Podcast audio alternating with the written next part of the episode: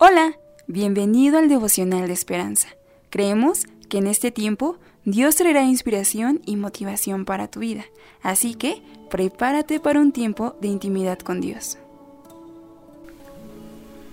19 de enero, título Fe inquebrantable. Isaías 26, versículo 3 nos dice, Tú guardarás en completa paz a aquel cuyo pensamiento en ti persevera, porque en ti ha confiado. El autor nos dice, cuando los médicos diagnosticaron que su primer hijo era autista, Diane y su esposo lamentaron tener que enfrentar toda una vida cuidando a un niño intelectualmente minusválido. En su libro Fe Inquebrantable, ella admite haber tenido que luchar con reajustar sus sueños y expectativas por el futuro de su querido hijo, pero que así aprendió que Dios puede manejar su enojo, dudas, temores y frustraciones.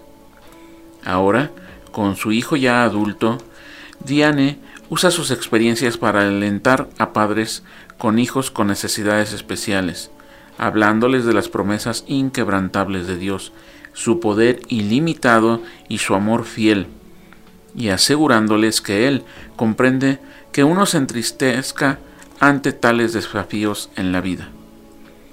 En Isaías 26, el profeta declara que el pueblo de Dios puede confiar en Él siempre, porque en el Señor está la fortaleza de los siglos, y puede sostenernos con paz sobrenatural en toda situación. Enfocarnos en su carácter inmutable y clamar a Él durante las dificultades revitaliza la esperanza.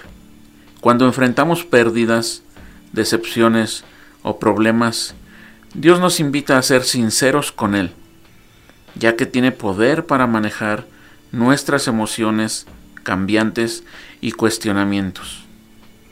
Aun cuando sentimos que nuestra vida se desmorona, Dios puede darnos una fe inquebrantable.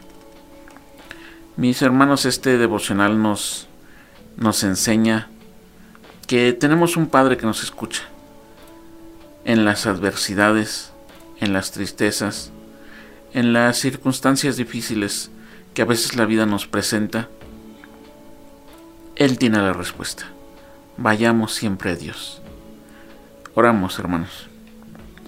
Señor, ayúdame a tener presente que que siempre estás con los brazos abiertos, que siempre estás al tanto de nuestras necesidades, de las situaciones por las que estemos pasando.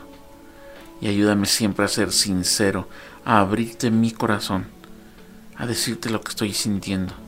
Sé que tú tienes la mejor palabra, sé que tú tienes el mejor, el mejor remedio, Señor, y el mejor consuelo. Y en ti somos fuertes en el nombre de Jesús. Amén. Esperamos que hayas pasado un tiempo agradable bajo el propósito de Dios. Te invitamos a que puedas compartir este podcast con tus familiares y amigos para que sea de bendición a su vida. Puedes seguirnos en Facebook, Instagram, YouTube y Spotify como Esperanza Tolcayuca. Hasta mañana.